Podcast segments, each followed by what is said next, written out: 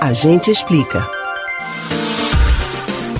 Para que os estados e municípios invistam nos estudantes da rede pública, desde a educação infantil até o ensino médio, é necessário um fundo exclusivo para financiar esses gastos. É desse caixa que é retirada a verba utilizada para o pagamento do salário dos professores, as reformas das escolas, os materiais didáticos e por aí vai. Esse caixa é o Fundo de Manutenção e Desenvolvimento da Educação Básica, Fundeb. Nesta semana, o Senado aprovou o fundo, que antes era provisório, e agora se tornou permanente. Mas o que muda com essa decisão? Como esse dinheiro é dividido para os municípios e estados? A aprovação no Congresso foi importante? Entenda o que muda com o novo Fundeb no Agente Explica de hoje. O Fundeb foi criado provisoriamente em 2007, a partir do antigo Fundef. Ele funciona como um pote de dinheiro que é distribuído e destinado exclusivamente às escolas públicas de educação básica, ou seja, creches, pré-escola, educação infantil, ensino fundamental, médio, educação especial e educação de jovens e adultos.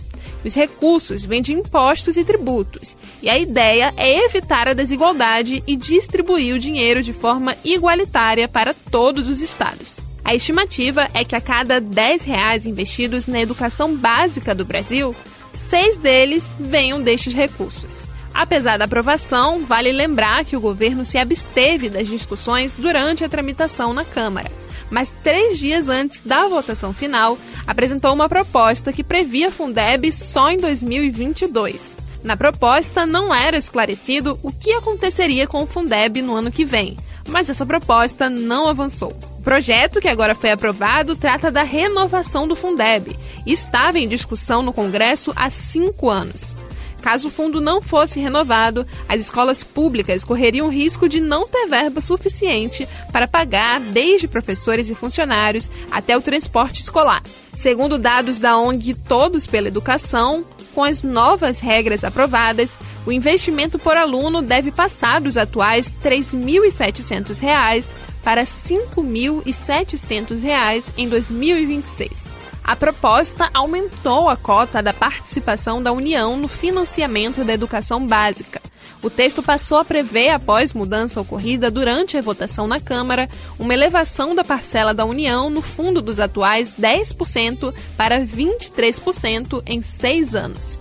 O atual Fundeb será encerrado em dezembro deste ano.